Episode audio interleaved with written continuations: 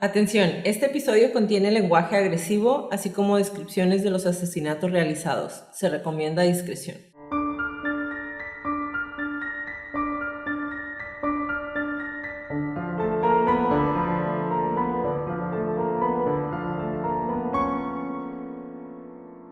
Hola a todos, bienvenidos a Crónicas de Crimen. Yo soy su host Jacqueline López y me acompaña como de costumbre Leti Mosqueda. Hi Leti. Hi Jackie. Queremos invitarlos a nuestras redes sociales, Facebook, Facebook. Instagram, ¿Y Twitter? No. Y Patreon. Patreon ajá, y YouTube, obviamente YouTube, eh, para que nos den un like. Ahí subimos toda la información y fotos de nuestras crónicas. Y si nos pichan un café en el Patreon, ahí está todo. Hay bloopers, hay eh, Una nueva de un esta. recap, está una sorpresa. Les voy a decir que es sorpresa. Dígala. Se va a llamar La Ventana del Crimen. Y no nada más estamos nosotros dos. Tenemos al invitado, al invitado mejor de todos. para que no estén pensando que está en nuestra imaginación. Brando está grabando con nosotros La Ventana del Crimen. Entonces, si nos quieren ver, está en el Patreon. A partir de la semana pasada, si ya están viendo. Pues Esto- sí, sí, ya están viendo esto. ¿Quién sabe cuándo estén viendo esto? Pero lo más probable es que ya. Sí. Entonces, eh, denos muchos likes y compártanos con sus conocidos. Es la única manera de que más gente pueda escuchar nuestras crónicas. Comenzamos.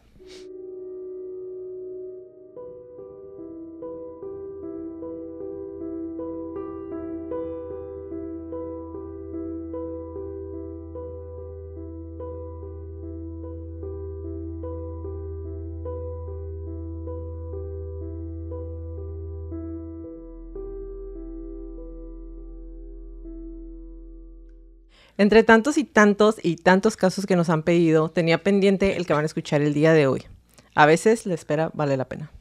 Cuando me enteré de la crónica de hoy fue por medio de ustedes, nuestros crónicos, y me sentí identificada porque en algún momento sentí tristeza cuando uno de mis artistas favoritos dejó este plano y después me convencí, y sigo convencida, de que él no lo había hecho, de que él no se había desvivido, de que alguien más lo había tomado por su propia mano. El 20 de enero del 2015, Venezuela vistió de luto tras enterarse de la muerte del rapero Tyrone José González Orama, conocido como Cancerbero. De acuerdo con las declaraciones de la policía, se encontró el cuerpo de Cancerbero y su amigo Carlos Molnar. Se dijo que Tyrone había asesinado a Carlos y luego se había lanzado del décimo piso del edificio en donde vivía su amigo. Sin embargo, esta versión no estaba confirmada. El cuñado de Carlos salió a decir a la prensa al día siguiente que Tyrone sufría de esquizofrenia y tenía problemas mentales, cosa que su familia siempre había negado. Una de las teorías que se tejió sobre su muerte fue que Cancerbero pasó la noche en casa de Carlos y en medio de la noche se despertó, discutió con él y lo había apuñalado hasta dejarlo sin vida. Luego fue a la cocina, se lanzó por la ventana eh, y después de lo ocurrido, la esposa de Carlos, Natalia, llamó a emergencias y los encontraron. Sin embargo, resulta inconsistente, ya que Carlos y Cancerbero eran mejores amigos, por lo que está raro que le quitara la vida y luego se quitara la vida a él. Sus conocidos nunca dieron indicios de que ambos se trataran mal, al contrario, decían que eran los mejores amigos. Cuando ustedes me contactaron, me dijeron bien convencidos de que todo era una mentira, que lo habían desvivido para callarlo, porque era rebelde, porque cantaba la verdad, porque decía cosas que incomodaban a un régimen que vive de oprimir las ilusiones de un pueblo que veía en él, en ese rapero, la voz que ellos no podían elevar. El tiempo les dio la razón, y yo les daré la crónica.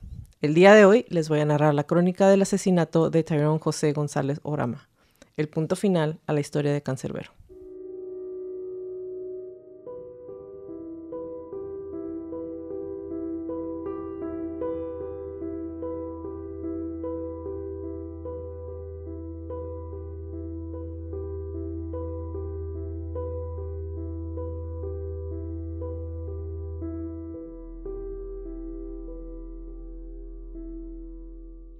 Leti, cuando te dije más de tres días que quería que saliera este episodio y me puse insistente, Poquito, poquito. volteo, es que volteaste y me dijiste, O sea, si quieres que salga, ¿verdad? o sea, te urge, le digo. y la verdad, toda esta historia me pareció muy triste, muy a la Kurt Cobain y Chris Cornell. Y me da gusto que se esté aclarando un poco, aunque también el hecho de que saliera a declararse culpables estas personas no me deja como muy en paz y cosas así. Sí, Pero dime justo. cómo te hizo sentir la investigación. Justamente como que no... Fue un sentimiento mixeado. Eh, fue un sen- sentimientos encontrados de insatisfacción al mismo tiempo, ¿no? O al revés. Porque dije, qué, qué huevos de cabrona de salir y decir, bueno, pues sí, fui yo. Entonces fue como que gracias por decirlo, pero... Pero ¿qué te hizo que dijeras? Pero qué, ajá, Ajá. qué huevos de haberlo hecho, de haberlo escondido, todo lo que pasó. Y por qué all of a fucking sudden. ¿Por qué de repente ya lo, lo declaro? O sea, sabes como que siento que nos faltan... Hay en huecos en, esta, hay huecos en esta historia. Nos Está- faltan piezas. El 20 de enero del 2015, los cuerpos de Tyrone José González Orama, mejor conocido con por su nombre artístico como Cancerbero, así como el de Carlos Molnar, fueron encontrados a las afueras de un edificio en una provincia de Venezuela de donde eran originarios. Los cuerpos de ambos artistas fueron reportados por Natalia Améstica y su hermano, quienes afirmaron en aquel entonces que el famoso rapero había apuñalado a su amigo y posteriormente se había lanzado de un décimo piso, por lo que en la escena habría ocurrido un asesinato y un suicidio. Guillermo Améstica, cuñado de Carlos, una de las víctimas, aseguró que Cancerbero tenía trastornos mentales como esquizofrenia, lo que lo había llevado a quitarle la vida a su amigo y después desvivirse él solo. Sin embargo, la familia de Tyrone siempre negó esta versión. Y ustedes, todos los que me hablaron para pedirme la crónica, que fueron fácil más de unas 20 personas los que me habían dicho que hiciera esta crónica, antes de que saliera las declaraciones de diciembre, me habían dicho eso, nadie cree que él se quitó la vida y honestamente eh, leí muy poquito, pero no había leído realmente las circunstancias. Y ahora que estuve haciendo la investigación dije, claro, claro que por supuesto, ¿no? ¿No te recordó tipo Rebeca Sajau? Como ese, ese rollo de... Es que primero bla, bla, bla y luego bla, bla, bla. Y fue como... Sí, exactamente. Really. Pero como siempre, ya sabemos que iniciamos con la muerte. Nos vamos a ir a ver cómo llegamos a este punto. Entonces, ¿qué fue lo que salió mal? Em, Tyrone nació el 11 de marzo de 1988. Muy probablemente si están viendo la crónica para el día que debe de salir. Para el día que salió. Eh, es, sí, en En Patreon, la- muy probablemente va a salir para su aniversario luctuoso. Neta fue sin querer. De verdad, hasta ahorita que empezamos a grabar fue como, oh wow, Oh, va a wow. salir para esa fecha. Nació el 11 de marzo de 1988 en el doctor Jesús, en el hospital del doctor Jesús Llarena en la ciudad de Caracas. Y fue nombrado Tyrone José González Orama, hijo de José Rafael González Oyarbes y Leticia Coromoto Orama. Cuando tenía cuatro años, sus padres se mudaron a un barrio de Pablo Negro llamado Las Ánimas de la Pica en el estado de Aragua, en donde transcurrió su infancia y su adolescencia. Heredó de su padre su amor por la música, pues ya desde temprana edad escuchaban juntos grupos de rock como los Beatles, The Who, Pink Floyd, los Rolling Stones, Led Zeppelin y Queen, entre muchos otros. En el 97, con tan solo nueve años, tuvo que hacerle frente a un hecho que cambiaría su vida para siempre, la muerte de su madre. El 19 de diciembre del 97, su madre falleció y quedó bajo el cuidado de su padre a la edad de nueve años. El joven Tyrone empezó a refugiarse en la música, especialmente en el hip hop, y con 11 años adoptó como sobrenombre Cancerbero. Todo esto aludiendo a su gran interés en la mitología griega y especialmente en Cerbero, también conocido como Cancerbero, el perro del dios Hades, encargado de guardar el inframundo y vigilar que los muertos no salieran y los vivos no entraran en él. Entonces, leí que él le gustaba leer desde muy chiquito y como que era parte de su refugio estar leyendo y le encantaba la mitología griega. Mm, A pesar de que a lo largo de los años adoptó numerosos seudónimos como el Chamo González, Catire, el último poeta, Hardcore o Índigo, Cancerbero se convertiría en su nombre artístico por excelencia. Tyrone conoció a Black, Black Kamikaze y al productor Afomac allá por el año del 99 y juntos formaron la banda que se llamaba Códigos de Barrio. pero por falta de recursos económicos solamente pudieron grabar tres temas. Fue en el 2000 cuando Tyrone tuvo que afrontar otra desgracia que influyó enormemente en su música y a partir de ahí se dedicó a hacer estos raps como un poco más intensos, el asesinato de su medio hermano. En este momento sus letras empezaron a verse influenciadas por géneros musicales extremadamente críticos como son el hard rock y el hip hop de finales de los noventas. En el año 2003 estudió informática y en clases conoció a Lil Supa, un integrante de Supremacy Hip Hop Clan, que lo invitó a grabar con Luis Muñoz. El artista integró una, eh, integró una agrupación bajo el seudónimo de Basico, una abreviación de los términos base y contenido. Con la banda interpretó canciones del género rap o rap conciencia. Que son este tipo de. muy a la. a la Tupac Shakur. Que son este tipo de, de, rap o de hip hop en donde. De protesta. Estás hablando exactamente como para darle una conciencia a la gente que está escuchando ese tipo de música. Cancerbero y Lil Supa publicaron un álbum titulado Can Su, según los medios de comunicación, el disco aportó un impacto importante en la movida nacional y, latinoamericana del rap no comercial. En el año 2008, el artista subió a internet un mixtape llamado Nuestra doctrina no es un dogma, es una guía para la acción, en el que cumplió en el que compiló varios de sus temas antes grabados. Trabajó porque sí trabajó de, lo que él había estudiado, como analista de reclamos o analista de quejas en una empresa en Maracay y también en el Instituto Universitario Experimental de Tecnología de la Victoria.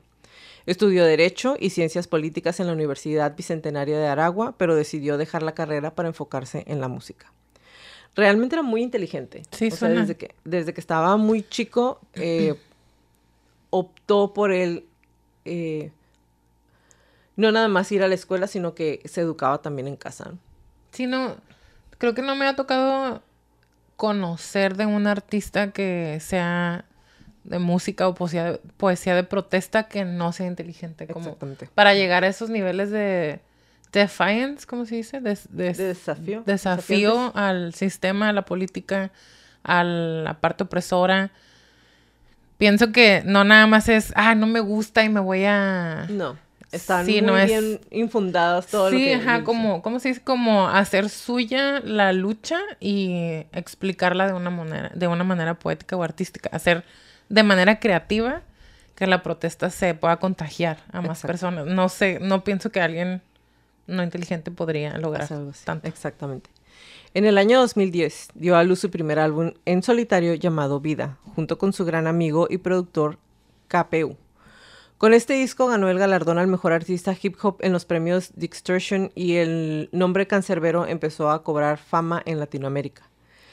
Está formado por 17 temas que invitan a la reflexión, inspirados en el rap conciencia y que tratan sobre temas como la protesta social, el amor, la religión y que todavía hoy logran tocar el alma de quienes los escuchan. Entre ellos encontramos clásicos como Mucho Gusto, Aceptas, Pensando en ti, Perdiendo la Fe y Ley de Hielo. Su segundo disco como solista fue editado dos años después en el 2012 y viene a ser una continuación del primero, por lo que Tyrone lo bautizó como Muerte. Cuenta con 14 canciones que lidian temas como la muerte, la violencia, el crimen y el desamor. Recordemos que el venezolano nació en un barrio muy pobre donde hasta las niñas tienen que ser hombres, decía él. Y como ya sabemos, tuvo que enfrentarse a la pérdida de dos de las personas que él más quería, que fueron su mamá y su medio hermano. Todo lo que se le pasaba por la cabeza, Cancerbero lo plasmaba en sus letras. Escribió temas como Llovía, Un día en el barrio o Mundo de Piedra, que son duras críticas a la situación social de Venezuela y sus problemas de violencia y corrupción. Como lo dice la última frase de Mundo de Piedra, la sociedad se pierde en una indetenible decadencia de valores. Y aquí viene algo muy interesante. En una eh, conferencia en el 2012, él declaró, lo están entrevistando y él declara, es inevitable que hables de política. Yo no soy político. Me aburre y me dan sueño los discursos, pero qué más importante de qué hablar que del destino de millones de personas, al elegir a, a alguien que va a tomar decisiones por nosotros. Creo que no hay una conversación más importante que esa. Cuando haces rap sincero, inevitablemente empiezas a hablar de política. Se te escapa. También criticó al gobierno venezolano en más de una ocasión, definiendo las políticas del chavismo como una buena idea con mala aplicación, con una aplicación discutible. En el 2013, durante la crisis venezolana, ironizó en la red social, en ese entonces Twitter, diciendo, estoy esperando que Nicolás Maduro se quite los extremos del bigote, no falta nada. Todo esto haciendo alusión, obviamente, a Hitler. Y aquí sí es donde la mayoría de sus fans apuestan que firmó su sentencia de muerte. Mm. Cancerbero era un joven extremadamente sincero y curioso. Se pasaba horas y horas leyendo y reflejaba su cultura en sus letras. Es épico es una de sus canciones más conocidas y narra su viaje al infierno tras haber matado al asesino de su hermano. En esa canción, el Chamo González hace referencia a Caronte, el barquero de Hades, a Cancerbero y a los nueve círculos del infierno de la comedia de Dante Alighieri, de la Divina Comedia. A lo largo de sus discos, Cancerbero pretende hacernos entender que la muerte, tal y como él dice, no es más que una vida invertida, por lo que es recordado por muchos como el poeta de la muerte.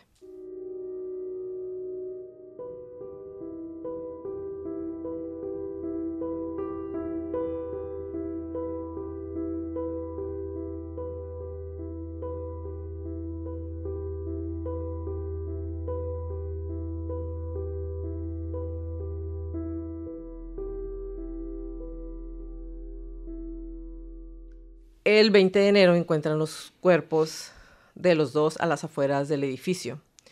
Los cuerpos de ambos fueron reportados por Natalia Méstica y su hermano, quienes afirmaron en aquel entonces que el famoso rapero había apuñalado a su amigo. La hipótesis que emitió la prensa en ese momento es que, bueno, te les voy a platicar. La hipótesis que, para empezar, llega la policía, eh, recogen los cuerpos, hacen un desmadre con eh, la evidencia, no revisan todo y cierran el caso rapidito. O sea, es como, ya los encontramos, sí se suicidó, thank you next. ¿Ok? Y en un país donde hay tanta... todo. Exactamente. Es como cuando cierran un caso en días aquí en México, es de... Sí, por favor. Por favor. La hipótesis que emitió la prensa en ese momento decía que Cancerbero se había lanzado desde el décimo piso en la madrugada. En un principio se dijo que él se encontraba en el departamento de Carlos Molnar, también conocido como Ostoperro, que era bajista de una banda, que era su amigo y compañero de trabajo, con la intención de ayudar a Cancerbero ya que sufría de esquizofrenia y estaba pasando por un grado agudo de depresión. Eso fue lo que dijo la prensa. Obviamente, estas declaraciones teóricamente las dijo la expareja de su amigo. De, Carlos. De, Carlos, exactamente. Horas más tarde, Cancerbero, en medio de una crisis psicótica, irrumpió en la habitación de Molnar con un cuchillo, apuñalándolo en reiteradas ocasiones en presencia de Natalia Améstica, o María Natalia Améstica Moraga, que era la novia de Molnar, y la única testigo. Entonces, hasta ahí díganme si les hace match. Que él haya tenido tiempo de entrar al cuarto, apuñalarlo, regresarse a la cocina, hacer un desmadre y luego aventarse y que ella no haya hecho nada en todo ese momento. Y no por nada es como intentar, intentar detenerlo, perdón, yo entiendo que no. Pero si estás ahí y se va a aventar, o sea, gritas, le pides ayuda a los vecinos, o sea, algo, ¿sabes? Algo haces. No hizo nada. Entonces, bueno, Dice que ya se, él se había dirigido a la cocina y en un acto de desesperación se apuñala a la Rebeca Sajau él solo y luego se lanza por la ventana. El hermano de Natalia, también conocido como Nano, fue quien brindó esta versión a la prensa en horas de la mañana del día del suceso. O sea, encuentran los cuerpos y él sale a dar esta declaración, ¿ok? Eh, a la prensa dándose el caso por cerrado por parte del CCPC, o Cuerpo de Investigaciones Científicas Penales y Criminalísticas del Estado de Aragua. Es decir, no lo sé, chicos, o sea, nada más vean esto. Ella dice, él entró en un brote, estaba aquí porque estaba deprimido, psicótico y con esquizofrenia. De repente se despierta en la noche, empieza a cuchillar a mi novio, se va a la cocina, se apuñala y luego se avienta por la ventana. Y la policía llega y dice, ¿estás segura? Sí. Ah, ok. Ya, o sea, ya. Ya cerramos el caso. Él se apuñaló solo y luego se aventó. ¿Estás segura? Entonces, bueno, pues si ella lo está diciendo, es, quiere decir que es la verdad. y ya, cierran el caso. Al día siguiente, o sea, no pasaron ni 24 horas de que había pasado todo cuando dijeron, ah, bueno, está bien, se da por cerrado el caso. Cancerbero venía de realizar una gira por Chile y Argentina junto con Natalia y Carlos, quien iba a ejercer de productor en el nuevo disco de Cancerbero. El último detalle facilitado por los hermanos al defensor es que en dicha gira el rapero había logrado recaudar unos 6 mil dólares gracias a las presentaciones. El dinero que guardó en el departamento de Molnar hasta el momento que ocurrieron los hechos no fue encontrado. Los familiares de Cancerbero desmintieron todas las conjeturas y dijeron no es cierto, él no tenía depresión, no estaba esquizofrénico y la policía dijo pues ella dijo y le voy a creer. Em, también alegaron que cuando se encontró el cadáver del rapero, este no poseía en las manos la cantidad de sangre que debería de tener si realmente hubiera asesinado o apuñalado a Molnar y que por alguna extraña razón su cuerpo fue encontrado con los pantalones debajo de las rodillas y las cámaras de seguridad del lugar estaban apagadas ese día, las que funcionaban todos los días. Entonces, vayan ahí sumándole cositas raras. Las hipótesis que desbaratan el suicidio de Cancerbero son las siguientes. Tras la exhumación del cuerpo, porque mandan, se reabre el año pasado, y ahorita les voy a dar más contexto sobre eso. Em, exhuman el cuerpo, el, fiscal general brinda una conferencia de prensa en la que alerta de una falta de claridad durante la única autopsia realizada, obviamente, y enumeró una serie de hipótesis que terminarían por desbaratar la teoría de un presunto suicidio y por el contrario eh, se indicarían un posible asesinato del rapero. Posible. Estamos seguros, pero queremos pensar. Número uno. No hubo rastros de sangre de Molnar en el cuerpo de Cancerbero. Ah, no más. Tal vez, tal vez eso era una señal de que él no había sido. guantes, digamos. Digamos, ajá, exactamente. Eh, pero la primera hipótesis que descarta el asesinato de Molnar a manos de Tyrone es de que el cuerpo de este, el último, no se encontraron fluidos de sangre de su mejor amigo, por lo que la parte de la fiscal se cuestiona cómo asesinas a alguien de puñalada sin dejar manchas en tu cuerpo, no nada más en las manos, en tu cuerpo. Tu camisa, tus pantalones que traías abajo de las rodillas cuando te aventaste por la ventana, ¿cómo? Se hallaron 17 puñaladas en el cuerpo de Carlos. Anteriormente se había señalado que el Ministerio Público contó 14 heridas hechas con objetos cortantes en el cuerpo de Carlos. Sin embargo, la exhumación de sus restos, que se hizo a la par de las de Cancerbero, determinó que fueron 17 cortes en total. Desde ese rato te quiero interrumpir. interrúmpame, oiga. Me acordé mucho del caso de Nicole Brown, que encuentran rastros de ADN de O.J. Simpson. Porque fue tan vicious el ataque. Que se cortó. Que se cortó él mismo. Y acá se supone que estamos hablando Pero no fue él, güey. Bueno, ya sé que no fue, pero pues... La persona que tiene el mismo ADN que O.J. Simpson que apuñaló a Nicole Brown se lastimó a sí mismo mientras estaba apuñalando a Nicole Brown. Y acá se supone que es un ataque por ahí en cuanto a la, cantidad de, de puñaladas. Y nada, Ajá, exactamente. Eso es todo lo que quería decir, gracias. El cuerpo de Cancerbero tenía cuatro heridas punzocortantes. La fiscalía se cuestionó que si Cancerbero se hubiera suicidado, ¿por qué en su cuerpo se hallaron cuatro heridas profundas hechas con objetos punzocortantes? ¿Y por qué en el año 2015 estas no se encontraron en los registros de la autopsia? ¡Ah! Porque sí había sangre, pero era de él. Suya de él. Entonces, el día de su muerte, Cancerbero acudió a la casa de Carlos para celebrar el cumpleaños de su hija. Sin embargo, el día del desenlace, el día del accidente, en el departamento solo hubo tres personas, Tyrone, Carlos y Natalia. ¿Cómo se celebraría un cumpleaños sin la cumpleañera? Porque la mujer dice en las primeras declaraciones que él había ido ahí porque iba a ser cumpleaños de la hija de Carlos. Pero la hija de Carlos no estaba. Natalia no llamó al 911. La declaración de la mujer en aquel año señalaba que fue ella quien llamó a las autoridades para alertar del asesinato de su pareja. Sin embargo, la fiscalía confirmó que fue otra persona, aparentemente un hombre, quien dio aviso a la policía cuando halló sin vida a Cancerbero. Ella no marcó y el hermano tampoco. No realizaron una investigación del recorrido de la caída. El día del fatal suceso, el personal del Ministerio Público no inspeccionó la zona por donde cayó Tyrone. Incluso una teoría podría confirmar que el cuerpo del cantante fue movido del lugar antes de que llegaran las autoridades. Y los voy a invitar a que vayan a ver el video de la declaración de la mujer. Porque mientras... que no lo vi, fallé. Ok. Te va a dar mucho coraje. Es que estaba, ajá. Te va a dar mucho coraje. ver. Porque lo está platicando como si te estuviera dando la receta para hacer un tiramisú. Justo te iba a decir. Ah, porque la cara que tiene en las pocas fotos son como fotos del clip de ella y de su hermano. Y tiene, o sea, yo estoy más afectada en mi cara ahorita que ese Sí.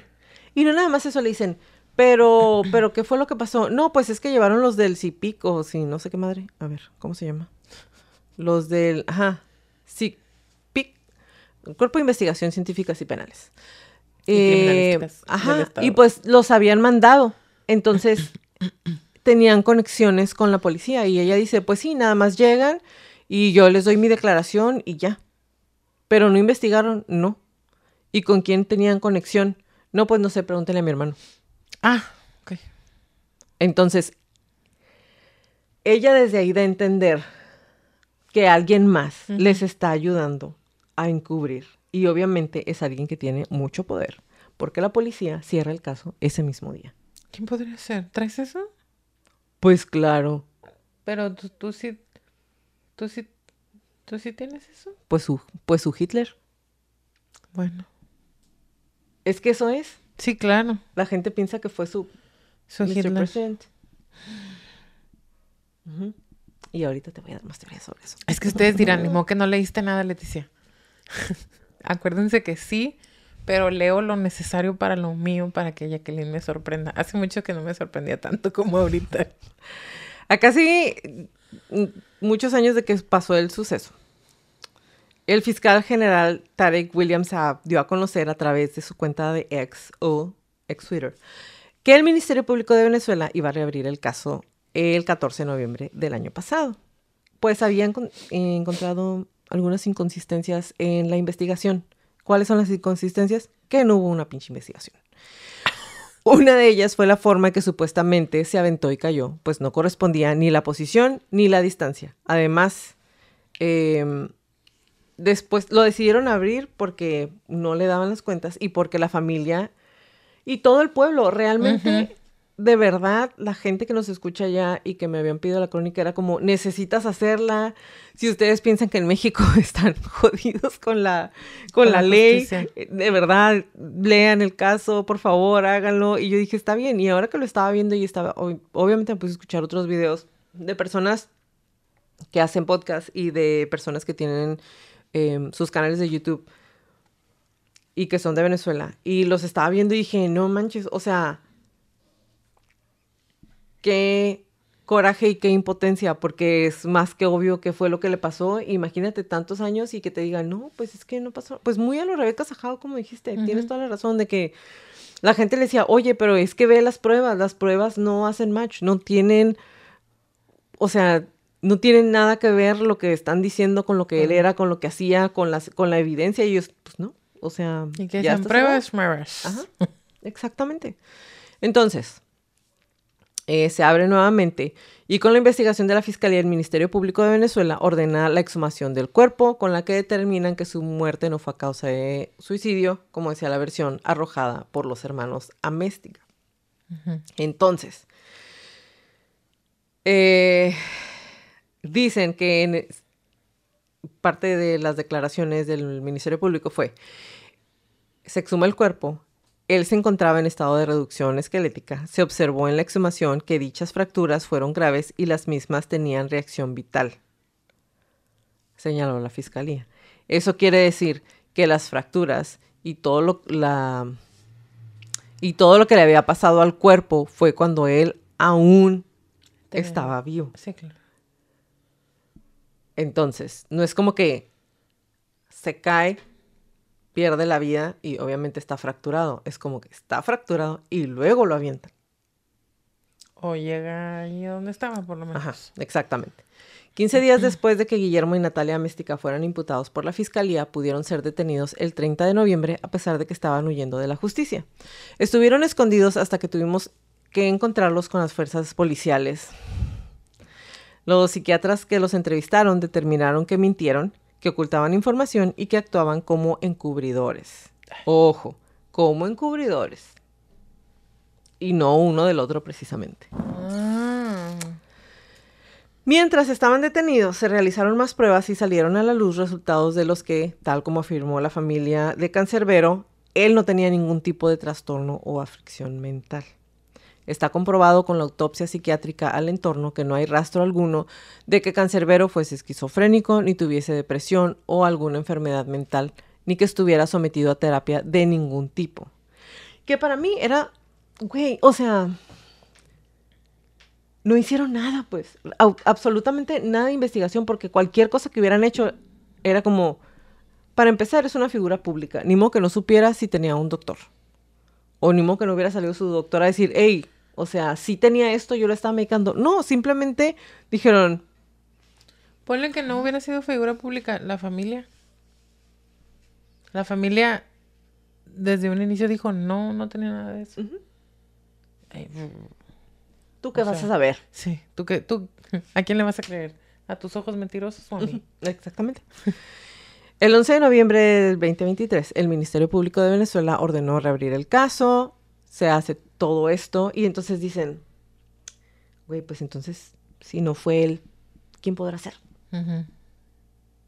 ¿Quién podría haberle quitado la vida? Y dicen, pues a lo mejor, solo a lo mejor, la otra única pinche persona que estaba cuando se murieron ellos dos y que casualmente ya no está en el país.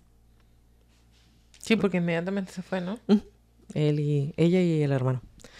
Entonces, se notifica a la Dirección General de Apoyo a la Investigación Penal, trasladar a expertos de la Unidad Criminalística del Campo al lugar en do- donde ocurrieron los hechos y detalló además que entrevistarían a los familiares. Ahora sí.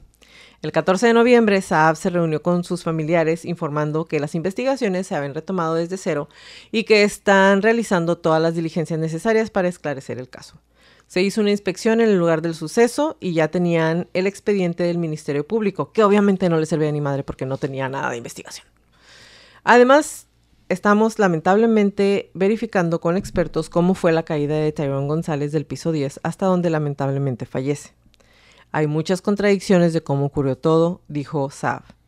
El fiscal informó que las autoridades no realizaron las inspecciones competentes en el cálculo de la caída que presuntamente sufrió. También destacó que la familia del rapero aseguró que los hechos no pasaron como dijo el SICPIC del estado de Aragua, quienes catalogaron el caso como un asesinato-suicidio. Sus familiares recordaron que cuando Saab era defensor del pueblo, los atendió en su despacho en marzo del 2015 e intentó realizar todas las diligencias para esclarecer el caso. Sin embargo, señalaron que muchas de las diligencias que propusieron no fueron realizadas por los fiscales de la época. Nicolás Maduro respaldó la decisión del fiscal general de reabrir la investigación sobre la muerte del rapero venezolano. Felicitó al fiscal porque reabrió la investigación y dijo que estaba muy contento y qué bueno que ya se había esclarecido todo en tan poco tiempo. Porque pues todo mi apoyo para que se esclarezca lo que le pasó. Porque claro, si alguien más es culpable, pues yo ya no soy. Sí, claro. No lo sé, señor presidente, y no le estoy echando la culpa, simplemente pues Señor presidente. Qué casualidad que nos encontramos Qué hoy este día. Al día siguiente, Tarek William Saab ofreció un balance sobre la investigación en donde descartó la hipótesis de una posible enfermedad mental por parte de Cancerbero, luego de entrevistar a los familiares del artista, lográndose constatar que el rapero gozaba de excelente salud. El fiscal añadió que la información sobre su salud mental fue difundida sin pruebas por el hermano de Natalia Méstica. Y deja tú que vaya un imbécil como este a decir, todos los medios de comunicación Que están controlados, en su mayoría en Venezuela, no sé si lo sabes, chica, pero los medios de comunicación están controlados. Igual que en China Así es, y en Corea. exactamente, exactamente. Entonces, también fue culpa de los medios de comunicación, entre comillas, porque él Ay. salió a decir eso y todos, todos empezaron a decir, pues es que estaba mal, güey, eres esquizofrénico. Igual que, iba a decir, en Sin México tener, también. sin tener bases, cero fundamentos, nada más. Él lo dijo y todos replicaron esa información. Y claro que por eso la gente estaba muy molesta, sus fans estaban muy molestos porque decían, güey, ni siquiera están haciendo investigación, no han preguntado a nadie por qué están diciendo eso. Sí, es mentira. Wow. Entonces, em, los familiares de Cancerbero también aseguraron que el rapero les había manifestado su deseo de terminar la relación laboral con Natalia Améstica, quien era su manager en ese momento, y que Cancerbero tenía excelentes proyectos a corto plazo por realizar. También se dio a conocer que en la residencia donde vivía le cortaron los servicios de electricidad y agua, por lo que fue invitado ese día al departamento del también fallecido Carlos Molnar, O sea, todo. novio de Améstica, exactamente. Saab confirmó que varios testigos declararon haber visto presencia de presunta sustancia hemática o sangre en diferentes partes de la casa y no en un solo lugar como en su momento afirmó el CIPIC de Aragua. Es decir, muy probablemente Una lucha. hubo, hubo, hubo una lucha. Y en las declaraciones que da ella, cuando está así muy tranquila, dice que los drogó, les dio Ah, sí. pastillas. Y entonces Cancerbero se queda dormido. Ella apuñala a su novio, Esposo. a su esposo, lo apuñala, le quita la vida. Cancerbero se despierta, pero está tan drogado que le dice, ¿qué estás haciendo? Y ella le dice, no pasa nada. Él se vuelve a quedar dormido y luego lo ataca a él. ¿Ok? El 21 de noviembre, Saab dio a conocer la imputación hacia Natalia Guillermo Améstica por parte del Ministerio Público por el delito de falsa atestación o falso testimonio y obstrucción de la Administración de Justicia a raíz de haber aportado datos que no corresponden a la realidad de los hechos ocurridos en el fallecimiento de Cancerbero y Carlos. En la declaración inicial que transcribió el CIPIC de Aragua, ambos hermanos dijeron sin pruebas que el rapero sufría de trastornos mentales, además de alegar que informaron a, a las autoridades por vía del 911, cuando ya sabemos que eso no es cierto. La llamada telefónica nunca ocurrió. En la investigación también se determinó además que el sitio del suceso fue totalmente alterado. También informó que según la lectura de las actas que reposan en el expediente hay ausencia de elementos relevantes en lugares de interés criminalístico. El 23 de noviembre del año pasado, o sea, 2023, el fiscal emitió una rueda de prensa acerca de los avances del caso. La investigación determina que posiblemente el rapero no había caído desde la ventana de la cocina del apartamento, ya que la forma en la que se halló el cuerpo no coincide con la de una persona que salta desde el piso 10 de un edificio. Saab agregó que el ensayo de luminol dio como resultado un falso negativo, por lo que se presume que, el lugar, que en el lugar del suceso fue limpiado de forma inmediata, lo que no permitió que la sangre se fijara. Cuando ella está declarando, ella dice que pues lo movió y le habló al hermano para limpiar en friega. ¿Ok?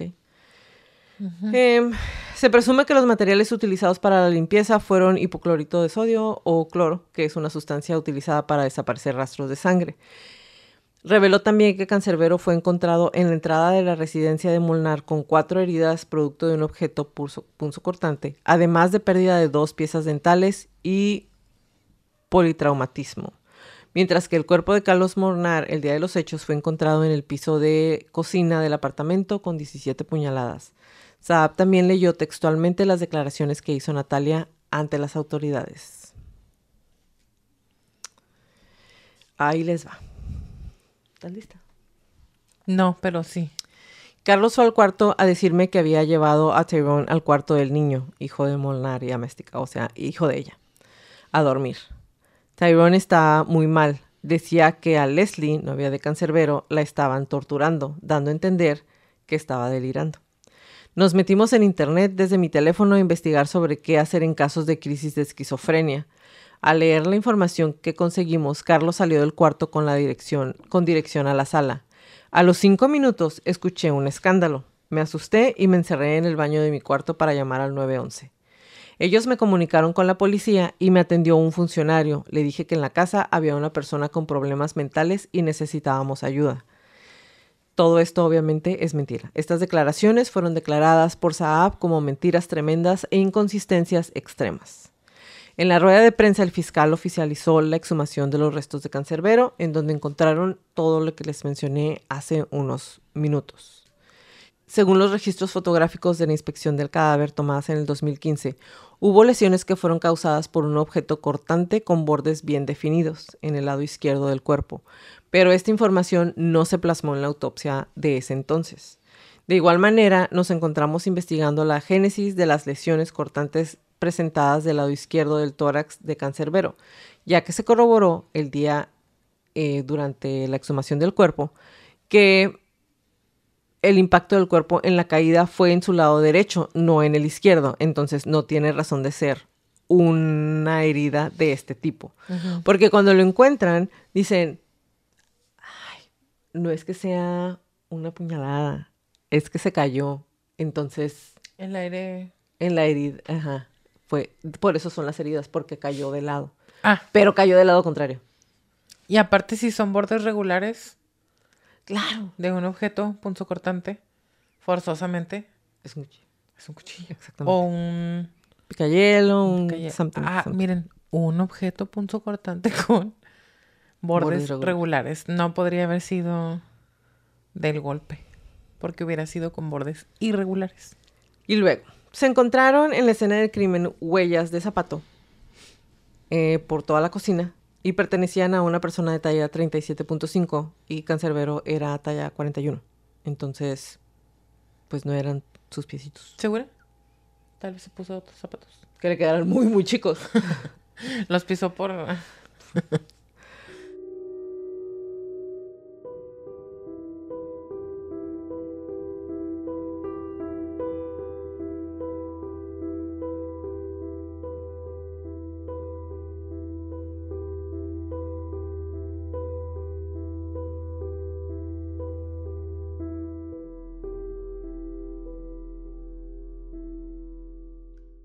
La noche del 19 de enero del 2015, Natalia su entonces manager, se benefició del hecho de que sus hijos no estarían y aprovechó que su novio Carlos Molnar y Cancerbero estaban en el departamento del edificio, em, ahí donde vivían ellos. Durante su estancia, la mujer preparó y les ofreció un té que adulteró con alpram, un potente medicamento sedante utilizado para controlar la ansiedad. Al beberlo, dicha medicina provocó que ambos hombres quedaran somnolientos. Al vernos vulnerables y sufriendo de un ataque de ira, Natalia aprovechó para atacar a Molnar, apuñalándolo hasta provocarle la muerte. Este último era amigo y acompañante de Cancerbero, como ya lo sabemos todos, por lo cual sus razones para matarlo se debieron al rencor que le tenía a Cancerbero. Pese a su estado somnoliento, el rapero se, se dio cuenta de que era lo que estaba pasando y antes de quedar inconsciente, pues le dijo que sí que estaba haciendo. En un acto desesperada, Améstica lo apuñaló dos veces en el costado. Tras cometer el crimen, llamó a Guillermo Améstica, su hermano. Este llegó al lugar con tres funcionarios del Servicio Boliviano de Inteligencia Nacional, Wow. quienes le ayudaron a alterar la escena del crimen para hacerla parecer un asesinato suicidio. Doble wow. Ujú. Con Guillermo y sus conocidos infligiéndole más heridas al cadáver de Cancerbero para luego arrojarlo por la ventana. Los eventos posteriores a estos hechos concluyeron en la madrugada del 20 de enero incluyeron la actuación de Natalia fingiendo pedir ayuda a sus vecinos y el soborno de 10 mil dólares que Guillermo le dio a los burócratas del Cuerpo de Investigación Científicas Penales y Criminalísticos, o CIPIC, para terminar de montar la escena falsa de ambos asesinatos. Es decir, así es. No, nada más no investigaron. ¿Qué iban a investigar si ellos hicieron el setup de todo? Ellos armaron todo el show. Ahora, a mí me impacta mucho esto porque no me extraña, ¿ok? No me extraña. Eh, lamentablemente somos países casi tercermundistas, vecinos. Entonces no me extraña y no estoy diciendo que ellos sean Ni más ni menos. peor, ni no. Ahí andamos. Porque, ¿cómo le hablas para decirle que acabas de matar a alguien y llega tu hermano con tres funcionarios del Servicio Boliviano de Inteligencia Nacional ¿Qué aquí? ayudarte? ¿A qué se dedicaba el hermano? Como para tener ese tipo de conexiones y que los ayudaran en chinga a montar la escena del crimen. Y no nada más eso, pagarle a los demás policía para que terminaran de montar la escena y dijeran, aquí no pasó nada. Cuando era un artista, alguien conocido. Imagínate qué se puede hacer Con él y que con no. las personas de a pie. Que lo hemos visto, ah, ah, hemos visto varios videos en diferentes países de que se comete un crimen y llega la, la misma policía o funcionarios de alguna dependencia de gobierno dedicada Pues a la justicia. pero y se hacen mencitos aunque sea unos días. Aquí cerraron la investigación ese mismo día. No, hubo, una, uno, hubo uno aquí en México, ¿no recuerdas una chica que el, la persona que le rentaba su, su departamento entra, la violenta, eh, le habla a la policía, llegan seis policías y entre todos bajan el cuerpo de la chica envuelto en una sábana. Eso fue aquí en Ciudad de México. ¿Fue el año pasado? El, o el antepasado. Y todos los vecinos escucharon la violencia. ¿Por qué no me acuerdo? No sé. ¿Lo bloqueé? Te lo busco, te lo paso. A lo mejor estoy mintiendo y me acuerdo nomás de cosas y le invento lo demás. Te lo busco y te lo, y lo comentamos en un video. Está bien. Se lo vamos a traer la otra semana porque lo va a tener de tarea ahora. no es cierto. Em, todo esto que les estoy diciendo fue revelado en un video de confesión que graban los hermanos Améstica el 26 de diciembre del 2023. En un cómodo sillón, ¿eh? Sí, está ahí ella. Y pues llegaron Sí y me ayudaron maniatados. a acomodar. Este. Sí. Maniatados, pero el sillón así como el que ven aquí de Jacqueline, el mío, comodísimo. Con, está la señora relax, en una postura, creo que estoy más rígida yo aquí sentada en mi cómodo sillón de de su sala, mi sala, que ella. Ella está conchita. Por eso ni siquiera lo quise ver. La neta. Sí, te iba a dar mucho coraje. De acuerdo a. Natalia, su odio hacia el rapero surgió luego de que ambos tuvieran un conflicto en Chile, cuando se enteró de que no recibiría el pago por organizar su gira en ese país, es decir, la iban a despedir y se ardió. A pesar de que ella quería que se le pagaran los pasajes de viaje que había comprado y un porcentaje para la organización de dicha gira, aunado a lo anterior, involucró los sentimientos de rechazo y resentimiento que sintió por que sintió cuando el artista le externó que ya no quería trabajar con ella además de sentirse excluida por no haber sido considerada ni como manager ni como organizadora de sus giras por Chile y Argentina. La exhumación y segunda autopsia que se hizo al cuerpo de Cancerbero en noviembre del año pasado, o del 2023, también confirmó su asesinato ya que encontraron indicios de apuñalamiento, etcétera, etcétera, etcétera. Esto fue lo que pasó. Ahora, el Ministerio Público de Venezuela citó a Claudia Améstica, hija de Guillermo Améstica, para que declarara sobre el caso de la muerte de Cancerbero. Guillermo es el El hermano hermano de Natalia. de la bicha esta. Luego de que ella señala que las investigaciones de la fiscalía que acusan a su tía y a su hermoso padre por asesinato son falsas, aunque ellos ya hayan declarado que sí. La información fue publicada por Tarek William Saab a través de su cuenta de Twitter el 30 de diciembre del 2023. El funcionario aseguró que Claudia Améstica fue imputada por obstrucción a la justicia y falsa atestación o falso testimonio.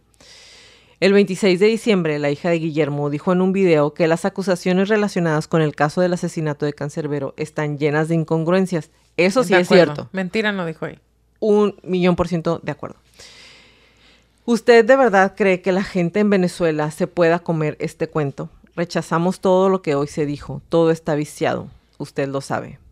Si usted quiere seguir con su show, sígalo, pero no lo haga a costa de la vida de inocentes, agregó Claudia. Es decir, los inocentes son Su em, tía. su tía y su papá. Chupapá. Eh, Saab la acusó de, de echar mentiras a las autoridades del Estado venezolano y de obstaculizar una investigación que está en pleno proceso de desarrollo. La invitó también a presentar pruebas que refuten las conclusiones del Ministerio Público, porque su propio papá y su tía, ambos asesinos de Cancerbero y de Carlos Molnar, fueron a un tribunal de manera voluntaria a confesar. Natalia Améstica el día 26 de diciembre y Guillermo Améstica de manera eh, como mataron a, a Carlos Molnar y a Cancerbero. Y mira, la razón más evidente es el lenguaje, ella dice, la razón más evidente es el lenguaje corporal de ambos. Estaban como leyendo un guion. Eso es totalmente 100%. cierto. Según la Constitución de la República Bolivariana de Venezuela, para que una confesión sea válida debe estar hecha sin coacción. O sea, Sí, pues sí. Afirmó además que fue llamada por los Améstica en diciembre del 2023 para ejercer la defensa, pero las autoridades no le permitieron hablar ni ver a nadie. Por su parte, el abogado de los Améstica en Chile, Ciro Colombara, expresó, Basta con ver la supuesta confesión para darse cuenta que no es una declaración que se haya prestado de manera libre, con ejercicio al resguardo de sus derechos, con las manos atadas, señalando cuestiones que en términos lógicos son absolutamente incoherentes. Mentira no es tampoco. Mm, Mentira no es tampoco. te iba a decir. ¿Y si, ¿Y si no fueron ellos? Es que chica, eso es lo que estoy diciendo. Por eso. Entre líneas. Es que qué cómodo que durante nueve años la gente haya estado diciendo, número uno, él no se quitó la vida. Sí. Él no se quitó la vida, investiguen, investiguen, investiguen. Y luego dice el presidente, sí, deberían de investigar. Y de repente llegan y declaran, sí, nosotros fuimos. Qué cómodo. ¿Por qué? Porque si ya hay un culpable, ahora sí, Pues ya, se cierra ya la investigación. culpable, Sí. Entonces ya nadie le va a estar rascando a qué fue lo que pasó.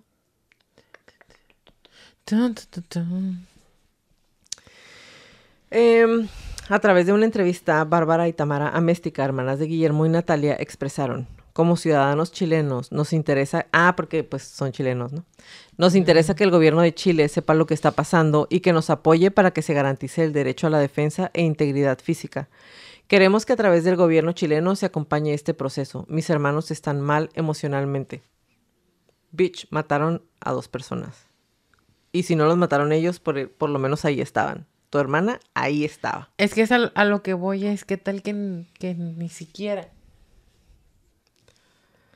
Ok, si ni siquiera fueron ellos, No, ajá. pero están ahí desde el día los cero. pusieron, los pusieron. A lo que voy es, fulana persona le habla, necesito que los pongas en, en un lugar, tal día, entre hora de tal y hora tal, y chúscate tú. Sí, pero si se fueron del país. Por eso, entonces, es de, Natalia, ponme a estos dos y luego te chispas y, y te chispas del país también, gracias, bye. Llegan otro grupo de personas, hacen todo, la morra que ya se fue y luego de pronto es de, ¿sabes qué? Regrésate. Te vamos a poner a ti ahora. Sí, sí, creo que eso haya pasado. Sí puede ser posible, totalmente. O la otra. Pero pues cuánto le estaba están ahí, pagando. Sí estaba ahí. Pues no sé, está, está cañón, está cañón. Porque yo creo que ya para la, y sabes que regrésate, es de, regrésate, te mato también. Digo. Quién sabe, ¿no? A lo mejor todo esto es Quizá- de conspiración. Quizás sí se suicidó después de todo. Tras el esclarecimiento de la muerte de Cancerbero, porque obviamente ya está esclarecido, pues se va a cerrar. La Fiscalía de Venezuela emitió una orden de aprehensión contra, en contra de Leandro Ciro Áñez Gripa, más conocido como KPU, quien fuera DJ y productor musical del rapero, acusándolo de apropiarse ilegalmente de sus canciones. Ah, esto ya es punto y aparte, ¿ok? Porque ya lo demás se cerró, pero Ah, cerrándose todo esto. Que no era su amigo. Ajá. Sí. Pero él dijo, pues ya no está. no ¿Qué vamos a hacer? Pues ya son mías. Entonces lo acusaron de apropiarse ilegalmente de sus canciones, plagio y engaño al Estado. Saab agregó que el Servicio Autónomo de Propiedad Intelectual aseveró que KPU solicitó en el 2020 la propiedad intelectual de los álbumes Vida, Muerte y APA y Can. Saab recalcó que las regalías de la música de Cancerbero deben pertenecer únicamente a su padre, que es la única persona Que le queda. sobrevive. Exactamente. Días después, a través de su cuenta en Instagram, KPU se pronunció sobre dichas acusaciones en su contra y explicó que el padre de Cancerbero, José González Olla- Ollavares, Ollarves, perdón, fue manipulado por malas influencias con intención de hacerle creer que KPU le había robado. Nunca le robé regalías. Le pagué mensualmente sin queja de su parte desde el 2016, cuando comenzó la monetización digital. También quedó claro que las autorías que declaré al SAPI en el registro de producción fotográfica a las cuales me corresponden como productor de los álbumes Vida y Muerte. Es absurdo pensar que alguien pueda robar las letras de Cancerbero, expresó. Pues a lo mejor las letras no, pero si estás cobrando por ellas, todo, el- todo el mundo sabe que son de él, pero pues si tú estás cobrando, ¿qué? Sí, bueno. Es, em, por su parte, Saab resaltó que el Ministerio Público emitió una alerta roja ante la Organización Internacional de Policía Criminal o la Interpol para KPU. Él se autocalifica como autor, o sea, él compuso las letras de los álbumes Vida y Muerte. Eso es una mentira total. Aseguró Saab, quien además lo instó a demostrar su inocencia ante las autoridades venezolanas. O sea, venga para acá, mijo, venga y díganos, porque él está en Miami.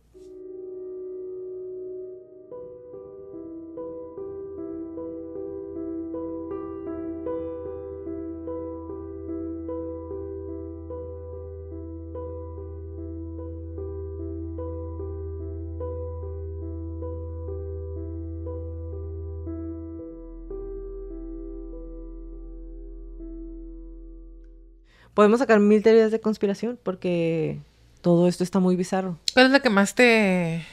te. te deste? La que más me deste. La que más te coso. No voy a culpar a nadie. No, a no. mí se me hace mucho, muy raro. Mucho, muy raro. Y te lo dije. Que primero dan una declaración absurda, totalmente. En donde no hay una investigación posterior a lo que declara ella y el hombre y su hermanito. Y después de tanto de que el pueblo estuviera y la familia de Cancerbero estuvieran diciendo necesitamos que sea una investigación real, o sea, dejen de querer vernos la cara, se abra la investigación y en menos de dos semanas la investigación ya se cerró porque milagrosamente te mando a testificar y tú dices, está bien, ya voy a declarar, fui yo. Fui yo y vino la policía y nos ayudó a encubrir todo esto. ¿Y qué conexiones tienes tú con la policía? Ah, no, pues no sé, pregúntale a mi hermano. Y le preguntan al hermano y, ah, pues es que eran amigos. Entonces, a mí todo esto se me hace muy raro. Pienso que fueron ellos. Que estuvieron involucrados de alguna manera. de- sí. 100%. Que estuvieron involucrados, sí lo creo. Que sabían todo lo que iba a pasar. Claro que sí. Sí sé. Tal vez no tenían considerado que los iban a regresar y los iban a meter a la cárcel. Pero de que ellos saben qué fue lo que pasó a ciencia cierta, sí lo creo. De que fueron ellos los que con sus manitas les quitaron la vida, puede ser que sí, puede ser que no. Pero que están involucrados, sí están. De que fue un asesinato, estoy 100% segura. Em. Y de que era un rebelde, como lo dije en un inicio, que le daba voz a un pueblo que no puede defenderse de muchas cosas que están pasando en su país. También lo creo. Y sabemos que en otros países ha habido otros cantantes o artistas que hacen lo mismo y que también o O que traen información. Y... Ajá, o los corren de su Y país y no pueden regresar a cantar otra vez ahí, o les pasa algo misteriosamente. Y pienso que lastimosamente a él le cortaron todo lo que pudiera haber hecho por su país mediante su música Por la a muy gente. temprana edad, Ajá. la verdad. Tenía unos ojos bien bonitos. Yo lo vi todas las veces que, lo esta- que estuve eh, haciendo la investigación en las fotos. Desde niño tenía unos ojos bien bonitos y se me hace una pena y una tristeza y me dio mucho coraje y mucha impotencia leer la historia de él. Gracias por pedirla. Eh, y ahora quiero que me platiques qué encontraste del Tyrone. Del Tyrone. Fíjate que no me quise concentrar en él tanto, más bien que quiero hablar de, de Natalia o de los asesinos. Sí, claro, claro. Pero lo que es que el paréntesis y la razón por la cual no me quiero meter tanto con Tyrone o con Tyrone es porque ya sabes que normalmente no me gusta crear un conflicto de información entre las las creencias que se tienen o la información que se tiene acerca de cuando una persona se quita la vida y Ajá. los trastornos o los padecimientos mentales o emocionales. Porque no quiero ni, ni asegurar ni cazar la información. O sea, no todas las personas que tienen un trastorno o un padecimiento van a recurrir a esto y viceversa. No todas las personas que recurren a esto necesariamente tienen Algún algún tipo de padecimiento. Pero lo que quisiera repasar, porque ya hicimos esquizofrenia, ya hemos hecho episodios psicóticos y ya hemos hecho trastorno depresivo y eh, em, episodios depresivos también. Entonces, una persona o un paciente con esquizofrenia puede tener o desarrollar depresión, sí, y se llamaría comorbilidad. Es un índice mucho más elevado o las posibilidades son mucho más elevadas que una persona que tiene esquizofrenia desarrolle depresión, sí. Viceversa, también. Es muy, muy probable. O se duplican las posibilidades de que haya comorbilidad. Ahora, ¿un individuo con esquizofrenia puede tener un episodio psicótico? Sí. ¿Por qué? Porque la psicosis o los episodios psicóticos se conocen como los síntomas positivos de la esquizofrenia. Cuando vimos la esquizofrenia, cuando hicimos el Slender Man, Ahí le dimos así, pero a detalle, porque también hicimos el à deux, que no se dice así, pero así lo digo yo en mi mente, y suena a francés, que es el delirio de dos. Entonces, si quieren ver la, la esquizofrenia, porque es uno de los más complicados para diagnosticar, se pueden ir a ver el Slenderman. Y sobre todo en el Slenderman porque eran niñas. Porque y eran casi niñas. nunca. Y muy, po- muy pocamente. Entonces, me voy a regresar a Natalia. Ah, perdón. Cancerbero, según los familiares y la información disponible, no padecía ni de depresión, ni de episodios psicóticos, ni esquizofrenia. Y al parecer tampoco se desvivió él. Entonces, nada más quiero volver a aclarar todo eso, aunque Jacqueline ya lo dijo. Natalia confesó haber asesinado a Cancerbero y a Molnar. Sí es Molnar, ¿verdad? Sí. Sí. A sangre fría. Nos vamos a quedar con esa versión y con esa idea. Que el asesino, el autor material por lo menos, no intelectual. Aunque según ella misma, ella es un to- autor intelectual. Ella es cómica, Y- mágica, musical. Ajá. Todo. material e intelectual. Entonces, hubo desacuerdos por dinero con su pareja, dis- discute con Cancerbero, la estaban despidiendo como de su puesto de manager, los droga a ambos. Ya nos dijo el nombre de la pastilla, Alpram, que es un ansiolítico. Y yo dije, ¿qué tipo de ansiolítico es este? No, ese es el nombre comercial. El, y ustedes dirían, ¿por qué no trajiste el activo, el ingrediente activo? Pues se me olvidó anotarlo, pero suena muy parecido al Pram. Al Prasom, algo así. No es importante, no lo tomen, es un medicamento que no se vende libremente, es controlado. Pero ¿qué causa? Es una benzodiazepina que reduce la excitación anormal en el cerebro. Es de liberación prolongada, prolongada, sí. Causa somnolencia, mareos, cansancio, dificultad para concentrarse, náusea, dificultad para respirar, confusión y problemas de coordinación. Esto es para una persona que sufre de ansiedad. Imagínense a alguien que no. Te lo dan nada más y te lo puedes tomar únicamente en la noche. Sí, pero para casos muy extremos, hasta tres veces al día y, no es la de, y es la de liberación prolongada y es en, un, en una dosis mucho más pequeña. Pequeña. ¿Por qué? Porque imagínense andar somnoliento, con problemas de respiración, problemas de coordinación, Sí. confusión, todo el perro día. Que digo, la ansiedad te puede hacer todo eso también. Gracias. Ahora, los droga a los dos. No sabemos con qué dosis, pero a las dos personas. Después los apuñala. A uno lo lanza por la ventana, aunque la información disponible desmiente esta versión. Y yo me puse a buscar. Más bien, me puse, me quise acordar cuáles son los asesinos que su móvil es el dinero. Son los asesinos de confort. Lo platicamos brevemente cuando hicimos el caso de William Bonin. Y también cuando hicimos el caso... Hicimos el de... Creo que no. El del señor...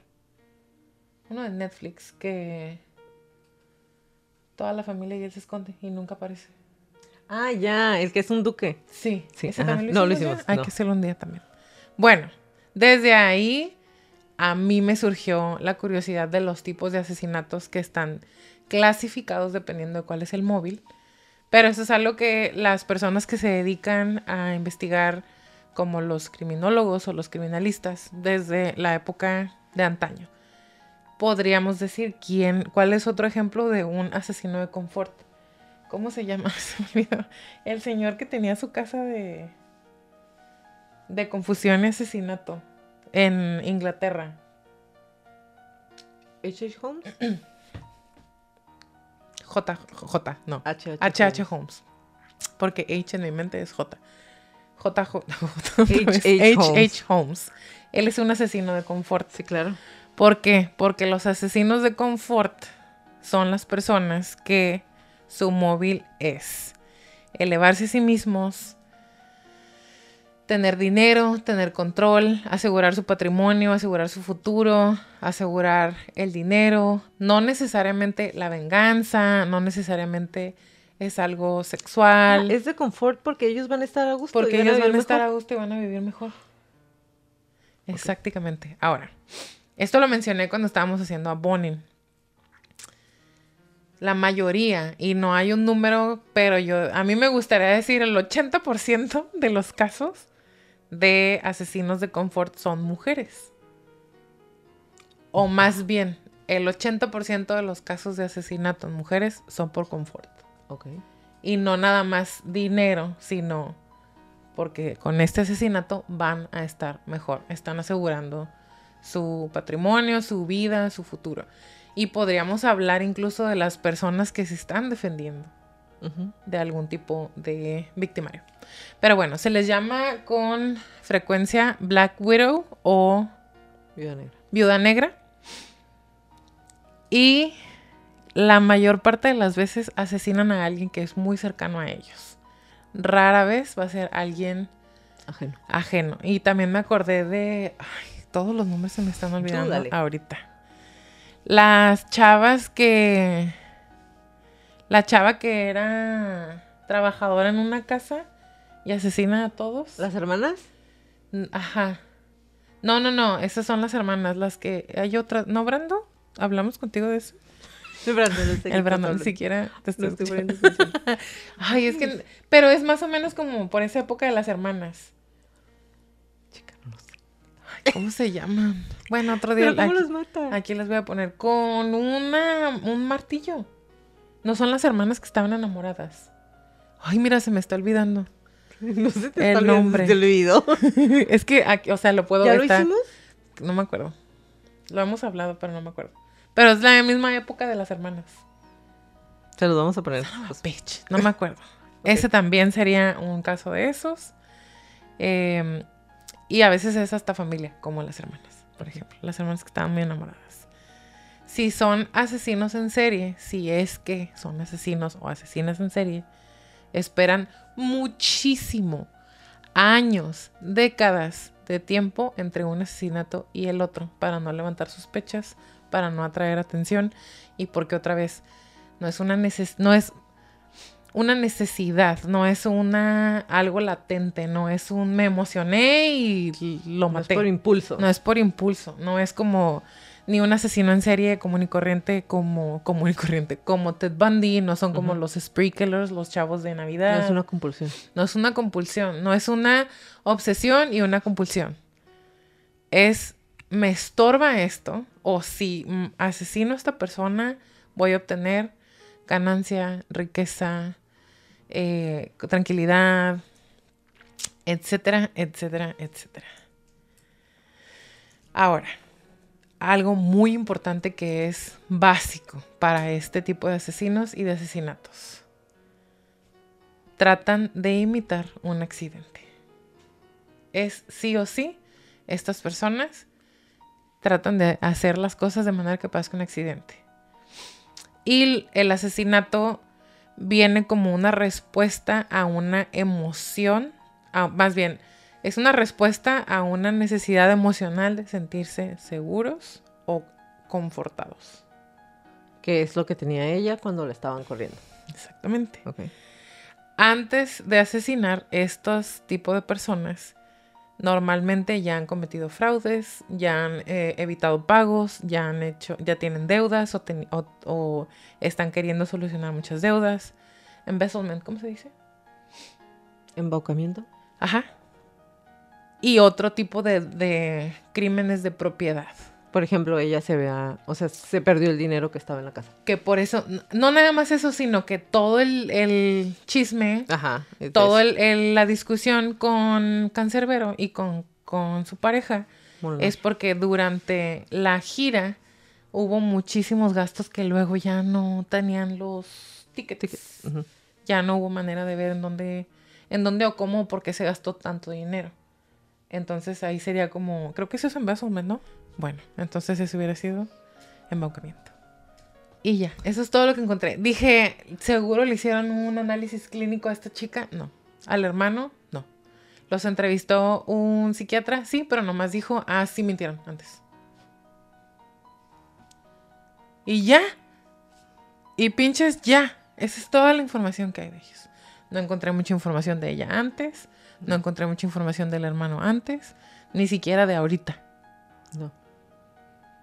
Hagan de cuenta Simplemente que salieron de la nada. una mano vez. mágica los puso en, Ahí con ganas. en ese pedazo del juego de Monopolio. Con ganas de declarar.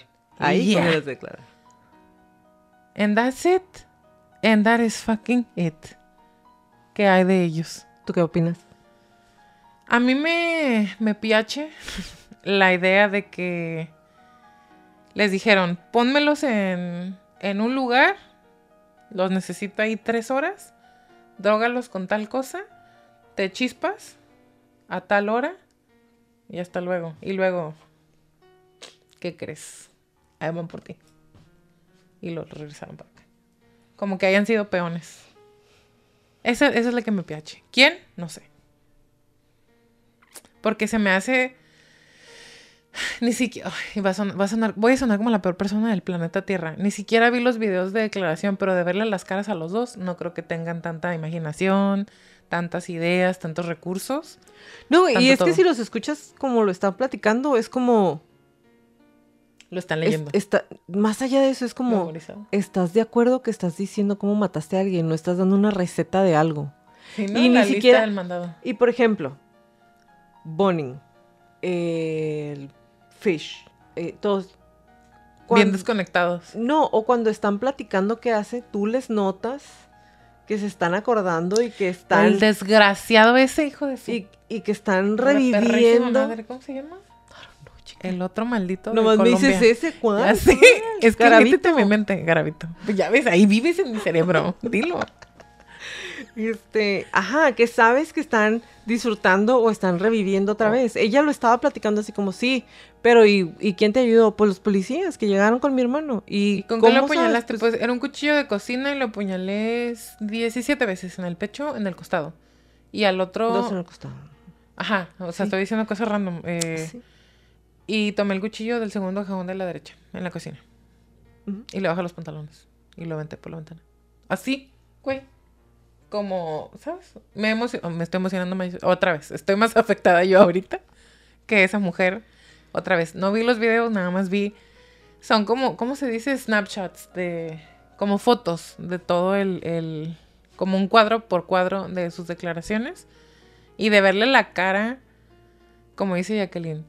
Ella estaba contándote a lo que vio en el parque ni siquiera lo quise ver porque dije, "Ah, para escuchar mentiras ya me sé la historia mentirosa que dijeron la primera vez. Exactamente.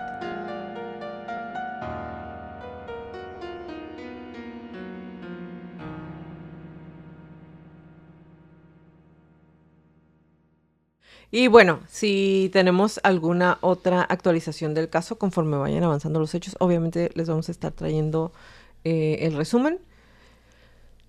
La voz de Cancerbero se apagó cuando tenía 26 años, de acuerdo al portal RPPE. El mundo no pudo disfrutar lo suficiente del rapero, quien dejó su legado a tan corta edad. Tyrone se ha convertido en uno de los máximos exponentes del hip hop latino y sus grandes canciones siguen siendo escuchadas. Muchos lamentaron su muerte y una vez Cancerbero citó a Gabriel García Márquez en su canción El primer trago, en la que nos daba a entender que si queda en el olvido, eso depende de nosotros. No se muere quien se va, solo muere a quien se olvida. Gracias por escucharnos en un episodio más de Crónicas de Crimen. Los esperamos en nuestro próximo capítulo. Si les gustan nuestras crónicas, por favor, regálanos un review en iTunes y o en Spotify. Y suscríbanse a nuestro canal de YouTube y Patreon. Píchenos un café. Y recuerden, si tienen alguna crónica que quieren que pase a la lista de nuestras próximas temporadas, mándenos un correo a Info arroba crónicasdecrimen.mx. como le repetimos en todas las crónicas, quédanos instinto siempre. Si algo no se siente bien, si algo me dice que salga corriendo, vete. Es mejor parecer paranoico y estar a salvo a quedarte y poner en peligro tu vida. Ahora sí, bye Leti. Bye Jackie, bye Crónicos. Interrumpimos su programación para decirles, ¿ya vieron nuestro letrero? ¡Qué bonito está! ¿Ya lo vieron? Desde hace rato estaba pensando. El Brandon nos lo regaló. No crean que es un sticker. Un, un sticker con luz. ¿Qué tiene? El Brando es mágico. Él bueno, el todo. nos regaló. Obviamente, hoy, hoy no lo trajo, pero ya estamos así como desesperados a ponerlo. Obviamente va a ir un poquito más arriba para que salga bonito y no nos Pero esté dejando nadita. ciegas. Pero no importa. El punto era usarlo desde hoy. Como desde Gracias, aquí. Brando. Corazón de Peña Nieto. Es para Gracias. que no pidan cosas que se pongan en medio. ¿Lo escucharon? Pinche Brando. Este vato. Por eso lo voy a poner más arriba para poder seguir Se diciendo aquí. comprueba lo que acabo de decir. Ese vato es mágico porque ahora... De este, de la de esta, porque de este. No van a poder pedir nada. Es todo. Bye, crónicos.